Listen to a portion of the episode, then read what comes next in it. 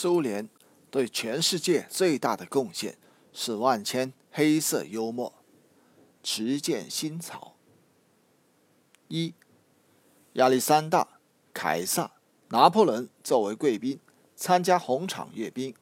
亚历山大说：“我要是有苏联的坦克，我将是战无不胜的。”凯撒说：“我要是有苏联的飞机，我将征服全世界。”拿破仑说：“我要是有真理报，世界现在也不会知道滑铁卢。”二，在苏共二十三次代表大会上，勃列日涅夫做报告。他问：“我们这里有没有敌人？”一个人回答：“有一个，他坐在第四排第十八号位置上。”博问：“为什么他是敌人？”回答。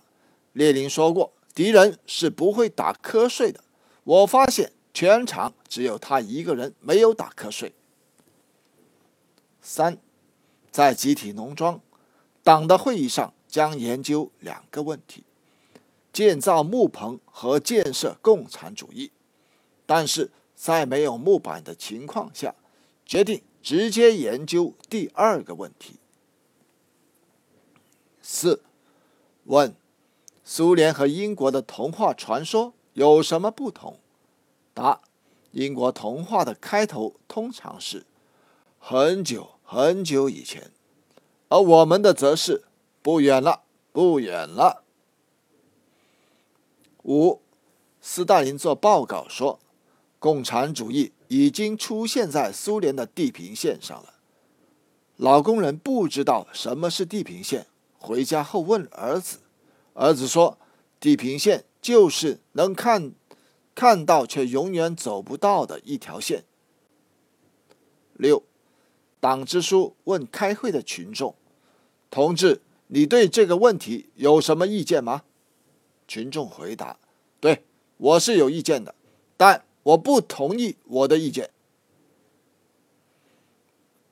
七，勃列日涅夫同志当上了总书记后。把在乡下的老母亲接到了莫斯科。勃列日涅夫得意洋洋地向老妈展示了一番自己的豪华别墅、高级汽车、名贵家具等等。展示完了后，勃列日涅夫问老太太：“这一切如何？”老太太说：“儿子啊，这一切都很好，但是苏共来了，你怎么办？”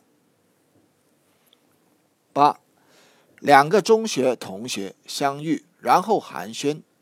甲，您现在在哪工作？乙，中学老师。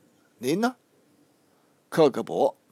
您在克格勃具体干什么？揪出那些对国家不满的家伙。您的意思是还有人比较满意？那些不归我们管，归纪委管。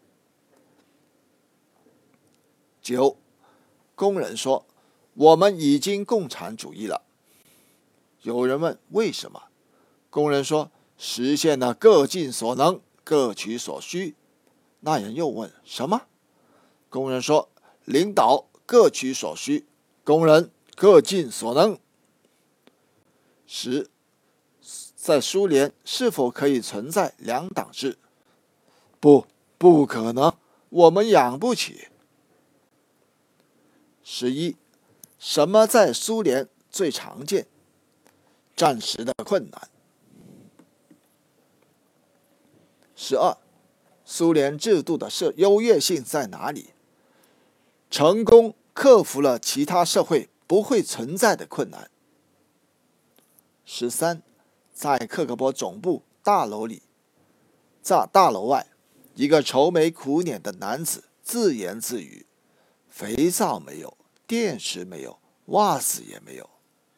这时，旁边走过来一位便衣，小声对他说：“公民同志，你要是再这样诋毁我们伟大的社会主义国家，我就要拿手枪把敲你的脑袋了。”那个男子看看便衣警察，继续自言自语说：“看看，连子弹也没有。”